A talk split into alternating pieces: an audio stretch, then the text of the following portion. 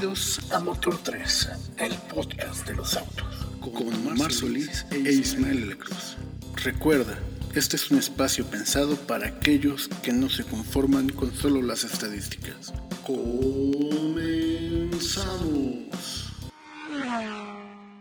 Hola amigos, en este episodio les platicaremos acerca de una de las épocas doradas de Chrysler, una compañía icónica con presencia en Europa también pero sobre todo queremos enfocarnos en el paso por México y América Latina. Así es, nos referimos a lo que nosotros pensamos es la segunda época dorada de Chrysler, que comprende de 1987 hasta pasada la fusión con Daimler-Benz en 1998. Más que hablar del rendimiento y especificaciones, queremos llevarlos en el tiempo para recordar esa época de autos que innovaron en el mercado y marcaron varias generaciones. Así es. Me gustaría eh, platicar, Isma, eh, acerca del... propiamente de Chrysler. Chrysler como, como lo conocimos algunos en los 80s, fue la fusión ya de varias empresas. Y durante estos eh, días que hemos estado preparando este episodio, tuve la oportunidad de todavía irme un poquito más atrás y de ver que la cantidad de empresas que se han fusionado, que tuvieron que fusionarse para llegar a lo que fue Chrysler ya en 1987. Y honestamente algo que me llama la atención es que esta empresa siempre ha tenido problemas económicos, siempre ha pasado por muchas turbulencias.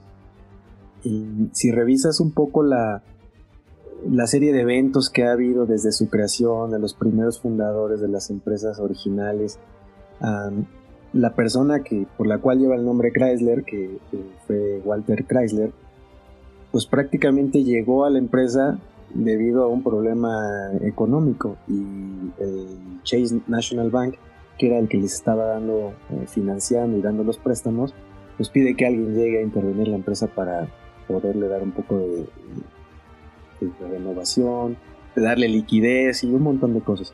Entonces, más que platicar toda la, serie de eventos que han pasado por Chrysler, creo que a mí me, llamó la atención muchas fusiones, muchas eh, marcas, sobre todo americanas, pero también en otros países en Europa. Y yo creo que lo más relevante es eh, su fusión con American Motors, que, que, sucedió pues prácticamente en el 87. Con eso se trajo a Jeep, que a la postre ha sido una marca muy rentable y tristemente para muchas personas pues desapareció toda la serie de modelos y marca de AMC, de American Motors, que en México y en América Latina también fue una marca muy querida. Pero bueno, esa es la, historia de, Chrysler eh, fusionándose en 1987. Bueno, eh, hay un tema, ¿no? American Motors que en su momento en México tenía parte del gobierno mexicano para metido dinero ahí. Sí, fue una pues marca muy, muy querida y, valorada. exacto, entonces pues, sí es importante esa parte de Chrysler o ese aporte, ese aporte de la historia en, en nuestro país porque el gobierno financiaba esta marca, le daba empleo a, a mucha gente y obviamente llevaba ganancias hasta que se decidió vender esa parte y fue cuando ya pasó directamente a Chrysler, ¿no? Si no mal recuerdo. Sí. Y antes de, digamos, American Motors como, como empresa, pues nace a finales de los 40 en Estados Unidos. Pero agarra más fuerza en el 70 cuando, cuando se fusiona y cuando compran a Jeep, Chrysler Jeep y en ese momento es lo que nosotros conocimos, o sea, la, época de bonanza American Motors en los 70, que es la parte que, que bien comentas en, México hubo, pues había planta, ¿no? Y, tenía inversionistas, este, tanto mexicanos y privados, pero también como empresa Gubernamentales, sí, claro. Así es. Y, y bueno, pues eso dio em, formalmente pie, te digo, después de, esta fusión con American Motors, a lo que queremos platicar en este episodio, a la época que va de esta, nueva Chrysler Corporation de 1987 y hasta cuando sucedió la fusión o la compra con Daimler-Benz, eh, esa que no le gustó a muchos, eh, a los que eran, yo me imagino, ¿no? Los que eran tanto los accionistas como los, los, la gente operativa como los propios clientes, decir que tenían un Mercedes-Benz y de repente pues ya eran era Chrysler. Era un este, Chrysler. Chrysler. ya como que no les gustó, ¿no? y a los que eran Chrysler, pues dijeron, pues, ¿cómo está esto, no? Pues, este, fue algo muy, muy extraño que a la postre o al, final, eh, pues, acabó por romper nuevamente esa fibra. Ese es el periodo que queremos platicar. Son no más de 15 años, pero creemos que esta es la segunda época dorada de Chrysler como empresa ya constituida con todas estas herencias de las empresas que platicamos. Y por otro lado, hay algo que marca mucho esta nueva Chrysler. Y eso es eh, sin duda uno de los, los parteaguas dentro, dentro de la historia de la empresa, que es la entrada de Lee Iacocca, el mandamás, el mero mero de, de Chrysler en esa época. Recordemos a Lee Iacocca en Ford, es donde hizo realmente su carrera, donde, bueno, hizo lo que ya hemos platicado en otros episodios, pero eh, él siempre tenía esta, este gusto por Chrysler, ¿no? Siempre lo andaban coqueteando. Incluso ya habíamos platicado un poco el tema de Lamborghini, que, que pues fue Lee Coca el que realmente este, hizo levantar Lamborghini a, lo que fue después. Y entonces era una, era, una, era una persona con visión y los, las biografías y todo lo que se platica de él, pues la verdad es que se sabía el negocio para arriba y para abajo. No era preciso Aquí los números no te engañan, ¿no? O sea, lo hizo con Lamborghini llega aquí a Chrysler. En 5 años, ¿te gusta? 10. La deja otra vez rentable. Rentable. Entonces, pues sí, o sea, las cosas se miden y los números son exactos, y pues los números ahí están y eso no lo podemos quitar. Y creo que pues sí, en ese aspecto el señor pues era muy bueno en ese tema de los números, ¿no? Sí.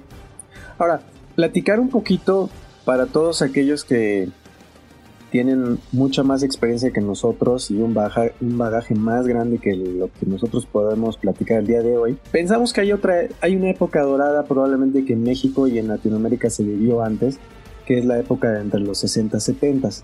Platicábamos off the records, eh, Isma y yo, acerca, por ejemplo, del Dodge Dart o del Valiant. Eh, y todos esos coches que hicieron pues, se volvieron nuevamente iconos también. Pero eh, después recordemos que, viene toda esta igual turbulencia, las caídas, las fusiones con AMC.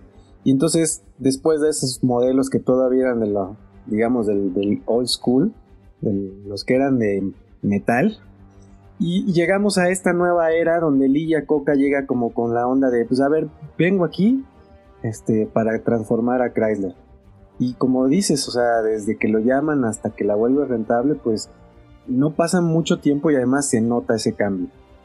Se nota ese cambio y empieza, eh, quisiera decirlo, probablemente con otro hito importante en la historia de automotriz en el mundo, que es la, la inducción, la introducción de la primer minivan en el mercado. ¿no? Claro, con la Caravan, ¿no? La Caravan, ¿no? En México después llamada y en otros lados Voyager, pero la Dodge Caravan, pues fue la primera minivan, o sea, eh, Chrysler eh, ha hecho muchas innovaciones, eh, igual, ¿no? ¿no? Es para ponernos ahorita a hacer el listado, pero creo que es algo que caracterizó a esta temporada o a esta época en la que estuvo Lilla Coca y la Dodge Caravan vino a ser como como ese parteaguas en donde dice, ok, hacemos coches buenos, pero vamos a hacer algo diferente. Y entonces sale la Caravan, que era algo así como la gente estaba súper acostumbrada obviamente a los sedanes en esa época. Y la, y la Caravan pues tenía todo el espacio que le gustaba a los americanos. Y además tenía un, diseño bastante bonito, ¿no? Era un monovolumen, este, trajo muchas innovaciones. Esa, para mí en particular, digo, no sé si coincidas tú misma, quienes nos escuchan, eh, este parteaguas en la nueva Chrysler eh, ya de la mano de, de Coca. Completamente. Y pues bueno, ahora muchos lo están tratando de, repetir, ¿no?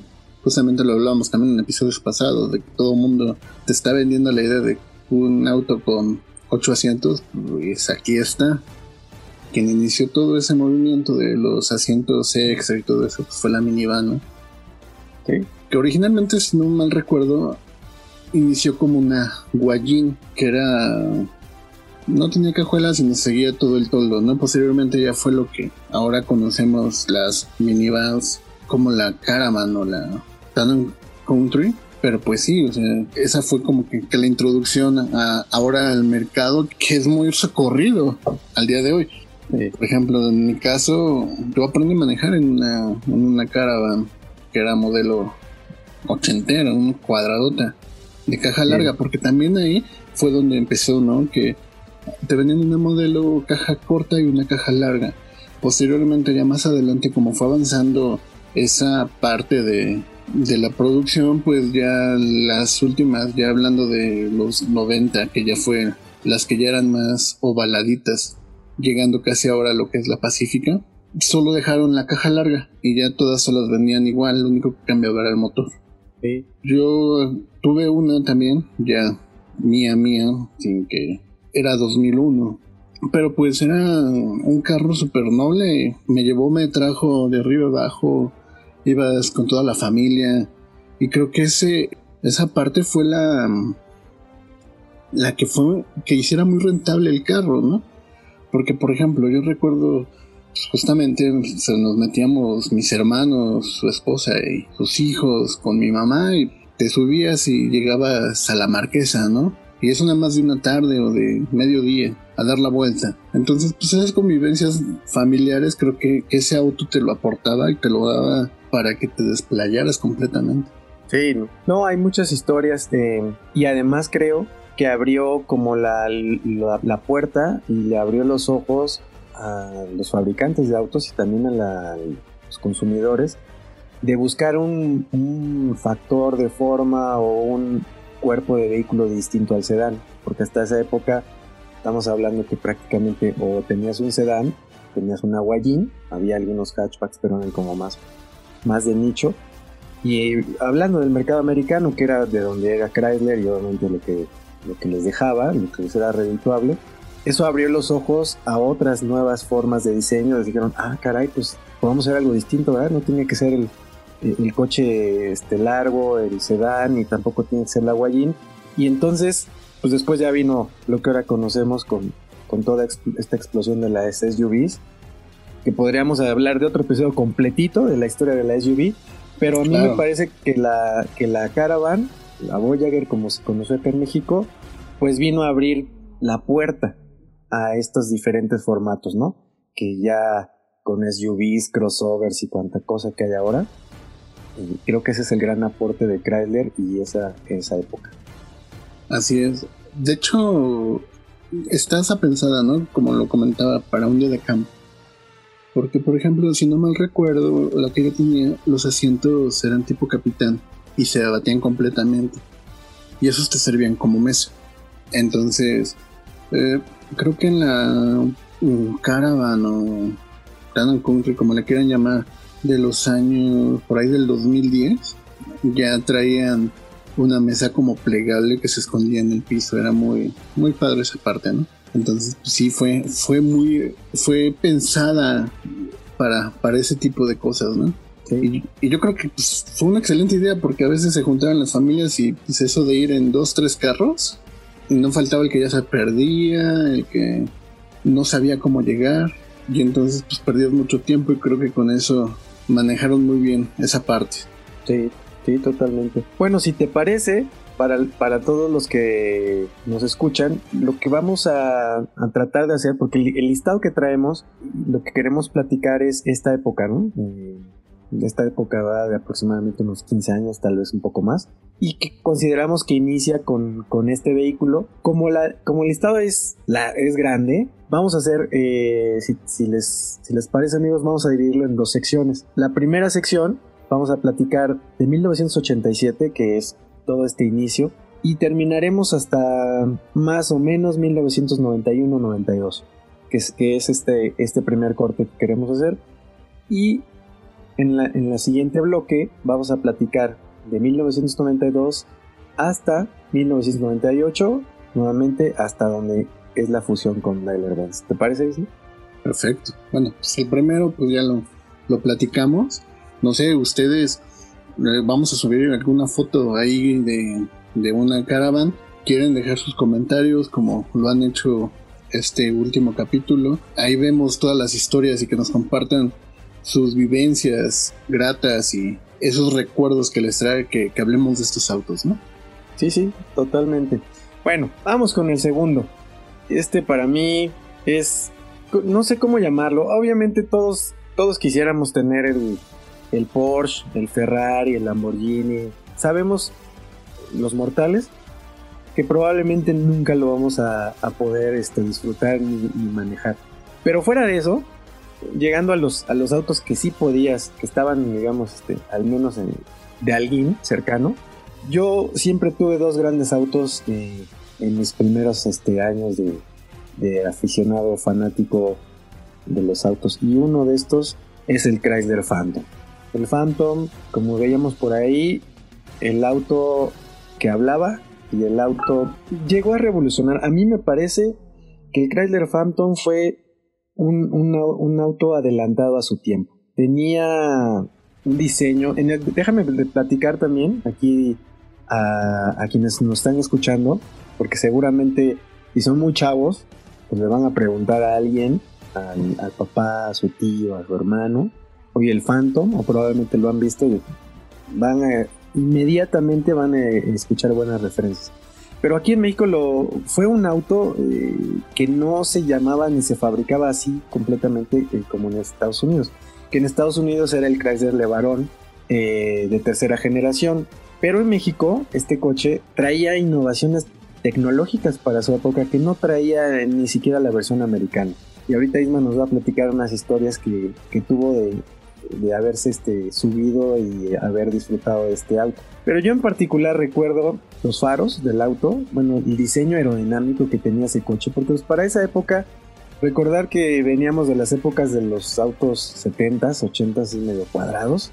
Medio completamente cuadrados. Completamente cuadrados, ¿no? O sea, eso de que el túnel de viento, la aerodinámica del coche, no, no, no existía. Pero el Phantom tenía esa línea que también ya venía heredando junto con la Caravan, que ya empezaban a tener líneas un poco más aerodinámicas.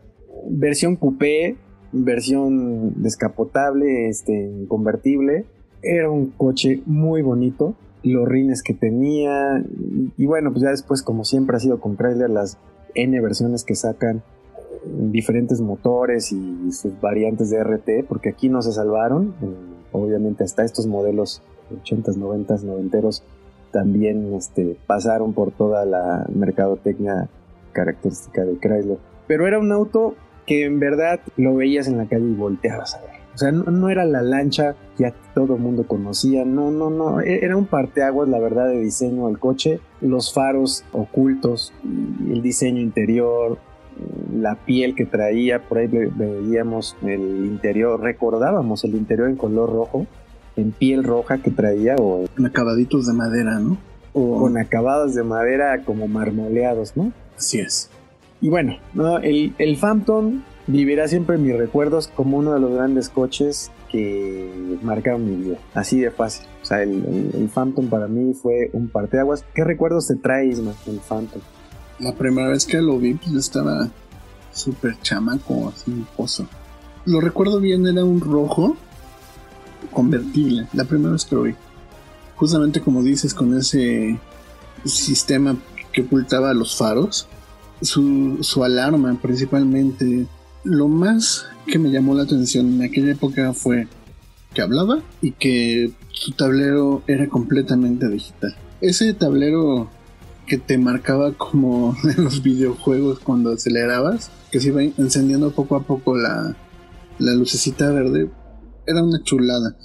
Yo estaba muy, bueno, ya me gustaban los carros pues, que tenía del 87, tenía como 3, 4 años. Yo estuve investigando, corríjanme si estoy mal, y te lo vendían, fueron las primeras de las alarmas, que venía con una alarma Viper si no mal recuerdo, de agencia. Que al igual, hablaba igual que cuando decía tu puerta está abierta, te daba esa señal. Si alguien se acercaba al auto, te gritaba aléjese, aléjese ese fue el primer auto que yo recuerdo que traía esa alarma. Te decía, te falta aceite, hay que checar el nivel del aceite, la puerta está abierta, adicional de los testigos que trae dentro del tablero. Pues yo cuando lo vi y vi todo eso, pues yo sí me quedé así de, algún día compraré un carro. Pues no se me ha dado todavía, ¿verdad? Sí, la, la electrónica que traía, como dices, para la época estaba adelantada. Sí, bastante. Y pues ahora ya no se te hace espectacular de cable, pues eso ya no lo volvieron a replicar, ¿no? Pero pues ya ahora con la conectividad y no se me hace como tanta innovación en que te sea con cargador de inducción y todo eso, ¿no? Porque eso, esas son chucherías que se meten muy rápido. Para mí lo que sí sería innovación es que ya todos trajeran todos los sistemas de seguridad, pero bueno, claro. gastaba un buen de gasolina, eso sí, porque su versión básica ya era turbo y era 2.2 litros, ¿no? Sí, se quiso vender o se estuvo vendiendo como ese auto deportivo al alcance de todos, ¿no? Sí, la versión que se vendió en México, o sea, el, el, Phantom como tal venía con el motor turbo que dices de 2.2 litros. Comparado con los motores que hay hoy, definitivamente era nada... Sí, sí, aparte de que era un motor, porque era, de, era 4 en línea, ¿no? Era un motor en línea, no era V6 ni nada. Pero bueno, era un motor de 2.2 litros que no era tan eficiente, o por no decir cero eficiente comparado con lo que hoy tenemos. Pero que para esos, eh, para ese momento, estamos hablando de finales de los 80, principios de los 90, pues obviamente era un motorzazo. Claro. Y, y la verdad, no, no era necesario, digamos. Salieron otras versiones de 2.5 litros también turbo, pero no era, digamos, el coche era una, era una chulada verlo. El motor sí era, era digamos, decente, no, nunca se comparó, digamos, con, con un auto deportivo de altas prestaciones, pero este motor de 2.2 litros, que también trajo otro de los modelos que vamos a platicar más adelante, eh, era como la, la, estrella del, coche, ¿no? Que remataba teniendo este motor turbo. Pues, ¿qué, qué, podemos más decir del Phantom?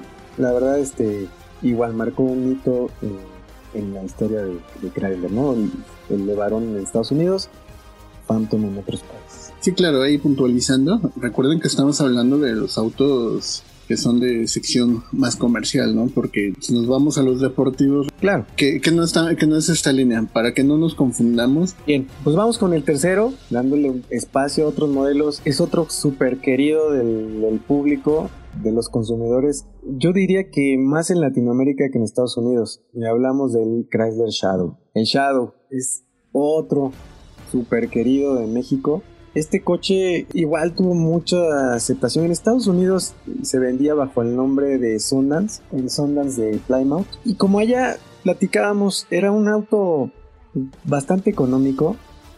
No le hicieron, la verdad, no tuvo gran aceptación. sin pena ni gloria. Sí, pasó sin pena ni gloria. No tenía gran chiste. Era un coche que pues más o menos. Pero acá en, México y en otros países de América Latina le dieron batalla hasta que se pudo. El Shadow también montaba el, motor de 2.2 litros sin y con turbo.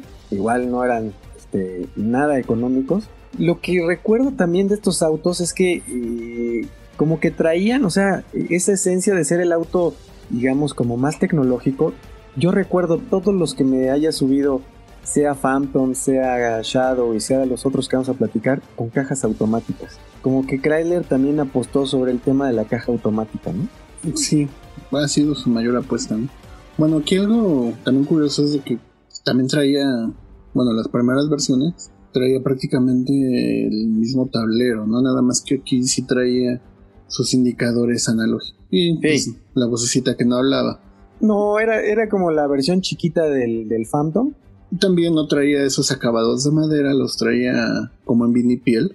Sí. Pero sí, o sea, fue muy popular aquí en México. Porque sí, fue, hubo un tiempo donde volteabas a todos lados y veías ese auto, ¿no?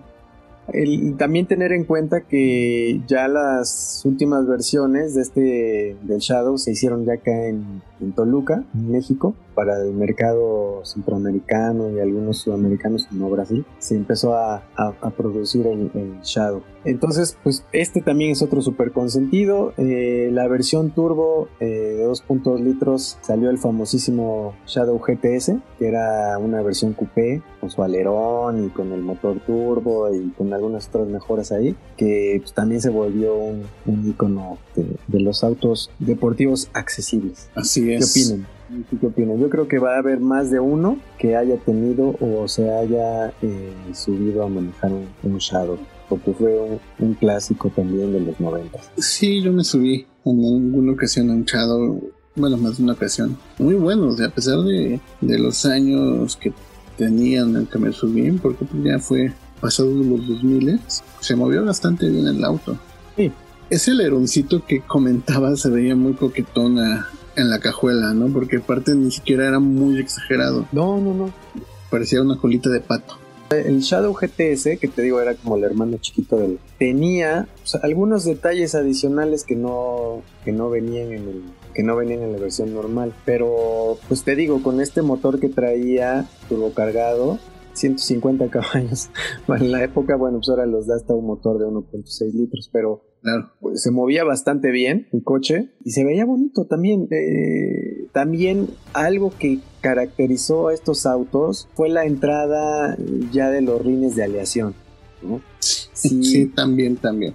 Fue otra de las inclusiones que, que, llegó Chrysler a meter en el mercado. O sea, hay, que hablar las cosas como son. Volkswagen ha sido una marca y seguirá siendo no tan consentida y todo. Pero honestamente, eh, Chrysler, al menos en varios países latinos, llegó con cosas que no había, ¿no? Llegó con las bolsas de aire, eh, llegó con, con, este tipo de, como decías tú, los tableros digitales, los asistentes de seguridad, con las alarmas, los rines de, pues, no digamos de aluminio, pero de aleación. Y eso pues obviamente daba un levantón cuando querías tener un, coche deportivo. Así que esa es otra de las aportaciones que tuvo esta época dorada de Chrysler. Claro, y esa también la versión este, convertible, ¿no? Igual que la anterior. Sí, también, igual que el Phantom, también había la versión. Esos decían, ¿por qué no? O sea, tenemos la coupé, la, la cuatro puertas y aparte tenemos la versión convertible. O sea, no sé si sea.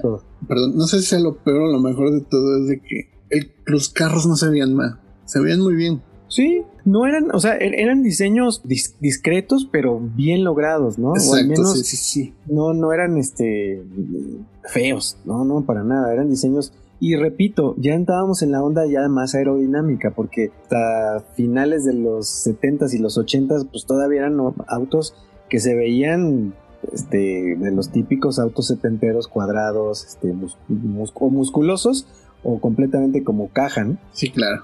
Pero bueno, ese es el, tercero del que queremos platicar. Vamos a platicar de un, de un cuarto vehículo y que también vino a ser otro de los grandes aciertos de Chrysler. para nosotros en, en, México y en algunos otros países fue conocido y conocidísimo ahora como el Chrysler Spirit o el Dodge Spirit. El Spirit fue igual, otro carro muy bueno que básicamente era pues, la siguiente generación del, del Levarón en Estados Unidos Aquí ya no se trajo como Phantom ni nada, pero llegó el Spirit a darle un poco más de vida a esta, a esta nueva generación. Traía más o menos los mismos motores, el 2.2 y el 2 con sin turbo, y el, motor 2.5 también, turbo. Eh, eran sus características, ¿no? Motores turbo, todo este tema de la electrónica que traían, la caja automática. Seguía un poco más prácticamente la, misma tendencia que había traído en el Phantom o en el Levarón de generación anterior. Y este coche pues se llamó de diferentes maneras en varios lados, Saratoga, este Levarón, Spirit, como lo conocimos acá en México.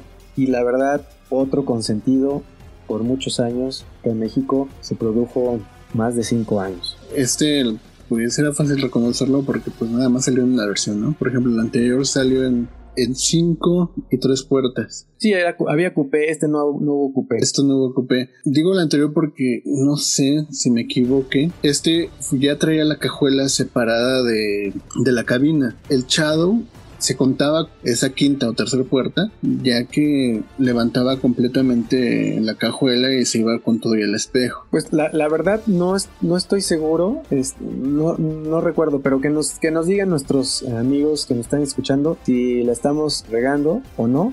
Eh, sobre la, la, quinta la quinta puerta del Shadow, ¿no? Tercera, así es. Tercera o quinta. Ahí esas son como que, según yo, las pequeñas diferencias que se ven contra el Spirit, porque el Spirit ya traía la cajuela ya normalita como el, como ahora cualquier auto, ¿no? Que está separada del, del, de la cabina. Sí, el tercer volumen, ¿no? Así es. Entonces sí, pareciera que este le dieron una, una diferencia ahí un poco este, para hacerlo uno. Sí, claro, como que si fuera hashback. O un liftback. Ándale. Bueno, las diferencias principales, el Spirit era un, un, auto bonito, la verdad, a mí si me preguntas, no tenía, a mí, ¿no? En lo personal, no tenía ese encanto que tenía el Phantom o el Levarón de generación anterior, que se veía un auto como más sólido, más aerodinámico, que marcó huella, ¿no? El Spirit fue un buen coche que salió, en, digo, en versión normal, en versión este, Spirit RT también, con el motor 2.5 turbo. Y aquí queríamos hacer una, un, comentario extra porque se vendió en México eh, en años posteriores una versión de lujo que lo nombraron como el, Chrysler New Yorker. Este, Isma y yo estuvimos revisando un poquito toda esta confusión. Ya saben que a las marcas les gusta andar cambiando nombres entre un mercado y otro, entre un país y otro. Pero básicamente, pues el, Chrysler New Yorker, que, nosotros conocemos acá en México, pues era el, nuevo Levarón o Levarón New Yorker que existía en Estados Unidos. Traía algunas diferencias, veíamos que el tercer poste, el que está pegado a la cajuela, era una especie de un semitecho rígido que traía ahí, como para darle un poco más de... Como de vinil, ¿no? Sí, como de vinil ahí, es, ese tercer poste donde viene la, la luna trasera, o el medallón, como le decimos en México, viene como en un material rígido y, como que simula piel como para darle un poco más de elegancia al Levarón. Pero básicamente estaba montado sobre el mismo chasis, era, el mismo auto, con obviamente ya saben, cromo por todos lados y, las mejoras que traía y los asientos de piel, en fin. Pues ya que estamos ahí, pues vámonos con el que sigue, ¿no? El Imperial fue la, la segunda generación del, del Levarón que fue exitoso en los 70s, ¿no? 70s, 80s. Ese Levarón que sí se vendió en Estados Unidos y aquí en México no llegó, porque básicamente, repito, aquí se vendió el New Yorker, que se vendía era la plataforma del, del, lo que conocemos como Spirit, pero este New Yorker pues, era otro coche, era un coche mucho mayor. Así es, los, lo estamos incluyendo porque justamente hablando de, de, esa parte de la luna, fue como que la mezcla de los dos vehículos, ¿no? Sí, el New Yorker tenía esa característica, tenía el tercer poste con, con esta especie de, pues, no sé, como, como de semitecho rígido y simulando piel con una, una especie de, ¿cómo llamarlo? Como de una tercera ventana o de una tercera este, ventanilla que, que, daba la sensación de tener un poco más de espacio. Eso es lo que creo que caracteriza al New Yorker de los, de los modelos tradicionales de Levarón, por lo que lo hacía diferente. Y pues todo lo que traía adicional, ¿no? Sí, yo creo que también ahí fue que lo intentaron enfocar como hombres de negocios. Exacto, pues sí, Sí, probablemente. Este vehículo, igual que el Phantom, si no mal recuerdo, también traía esos acabados de madera, no solo en los en el tablero, sino también en las puertas, en los laterales. Sí, traía, traía varias amenidades y, muchas inclusiones, te digo, que, que, hacían diferencia. Tener en cuenta estos autos ya, ya competían con, con autos como el, el Cotlas, acordarán, eh, en esos entonces, pues el Gran Marquis y algunos otros, ¿no? Estaba el Taurus de, Ford, eh, la, época dorada de los finales de los 80 pero, eh, pero sí, no, creo que haya habido, este, digamos, este nivel como de equipamiento en este segmento de lujo. Bueno, pues ahí está el New Yorker. Y vamos a cerrar esta primer parte de la época, de la segunda época dorada de Chrysler, con otro auto icónico y creemos que aquí es, es un buen parteaguas porque aquí sucede alguno, aquí sucede otra cosa importante, que es la salida de Eli y Coca de, de Chrysler. Y nos referimos al Viper, el Dodge Viper de primera generación. Obviamente sabemos que el Viper ha, revolucionado también en varios sentidos, se volvió un auto de culto que al momento pues, está descontinuado, pero la primera generación del, del Viper, estamos hablando que debutó en 1991 y estuvo produciéndose por algunos años, hasta el 94, 95. bueno, era un carrazo. E, era el. Era más motor que carro, ¿no? sí, sí, sí, no.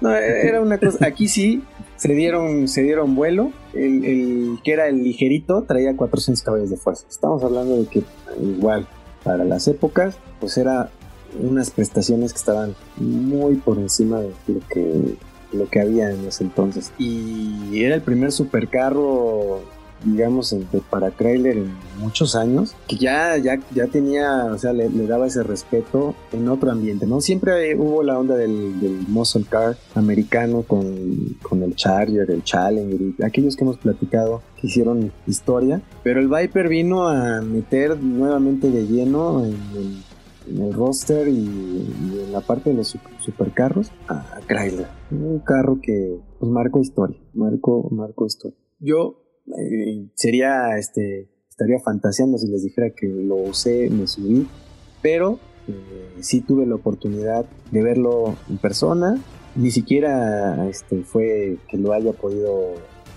fotografiar ni tomar, pues estamos hablando que en esas épocas no había celulares como ahora para poder este, sacar el, teléfono y tomar una foto, pero era un coche increíble, claro para lo que traía en ese momento. Y ese color rojo en el que salió en esta primera generación, yo creo que tiene esa, esa característica de atraer miradas. donde quiera que lo veías, uy, ahí va un Viper. todos los que lo manejaron decían que era terriblemente para conducir.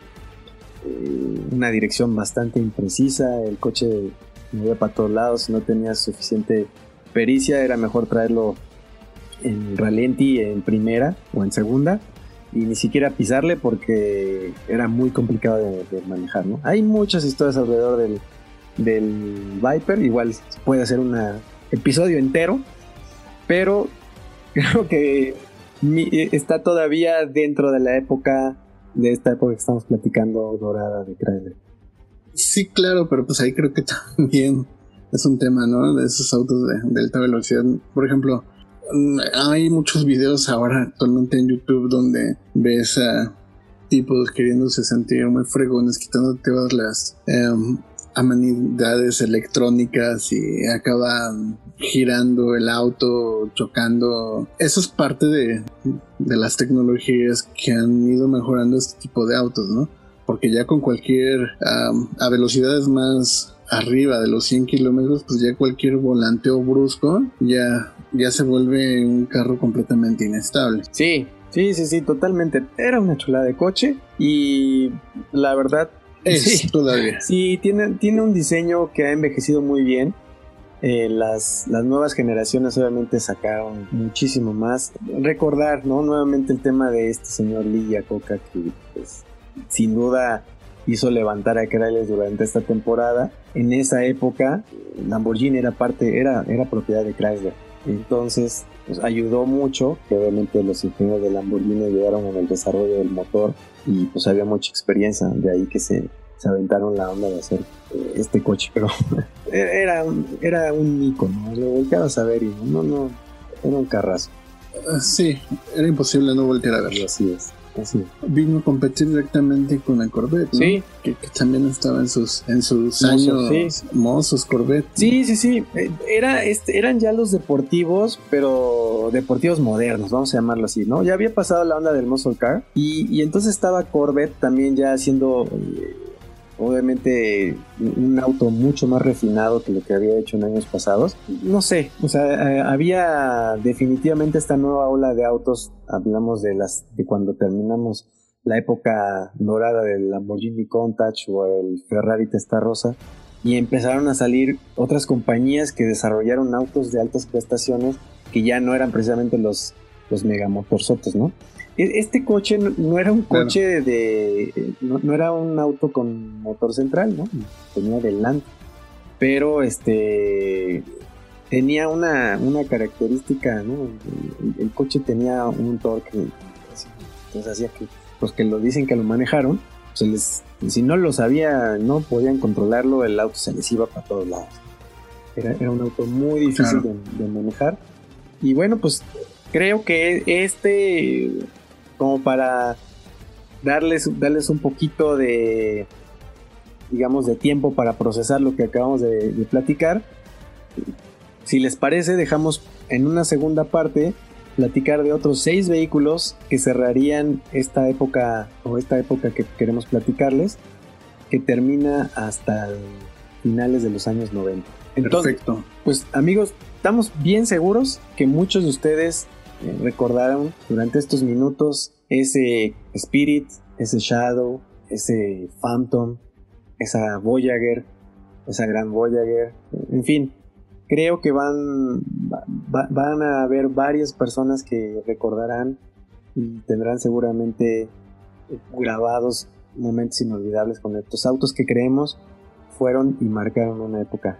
Sí, claro, porque además era que si no lo tenían en tu familia, lo tenía algún Así es. Sí, sí, sí. Además, creo, y otro de los, de los temas creo que, que hizo también que tuvieran tanto, digamos, ventas, es que, corrígeme si me equivoco, pero o sea, eran autos que a pesar de lo que tenían, no eran los más caros del, mercado, ¿me explico? Tenían esa característica de que, o sea, se podían comprar. Ahora, sí hay siempre la, misma, el mismo estigma con los autos Chrysler, que ya venían algunos desde las generaciones anteriores, de que no eran autos confiables. Y eso se lo ganaron porque eh, hubo épocas en donde ya vinieron los, los nuevos autos como el Volare y estos autos de, principios de los 80 que tuvieron fallas de mecánicas y problemas mecánicos y entonces hubo una mala fama creada alrededor de Chrysler. No eran autos confiables. Pero pues todavía a la fecha te puedes encontrar un Spirit un Shadow en la calle rodando. Tristemente no. Una, una sin duda. De los 80 sin tema.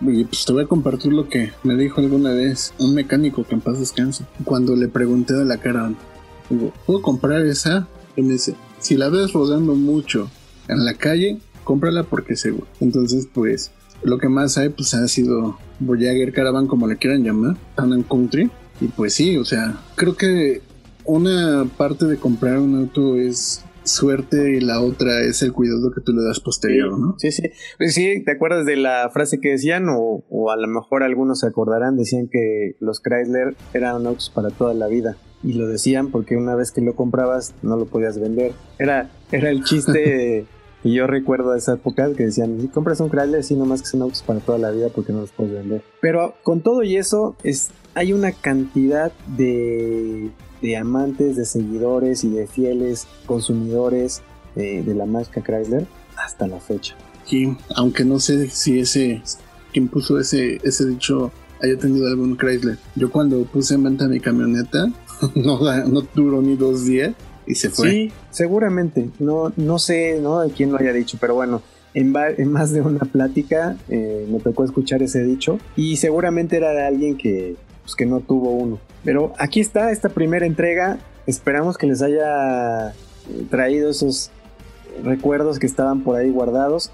Y si alguno de ustedes tiene todavía hoy circulando uno de estos coches, con gusto platicamos, con gusto publicamos el, auto y platíquenos sus experiencias, qué, es lo que más les ha sorprendido de, uno de estos autos. Es más, si quieren contarnos sus experiencias compartirnos su foto, acabamos de abrir una sección donde vamos a poder subir sus fotos de sus autos ahí para que todos los demás vean y compartan su, auto. Pues gracias amigos.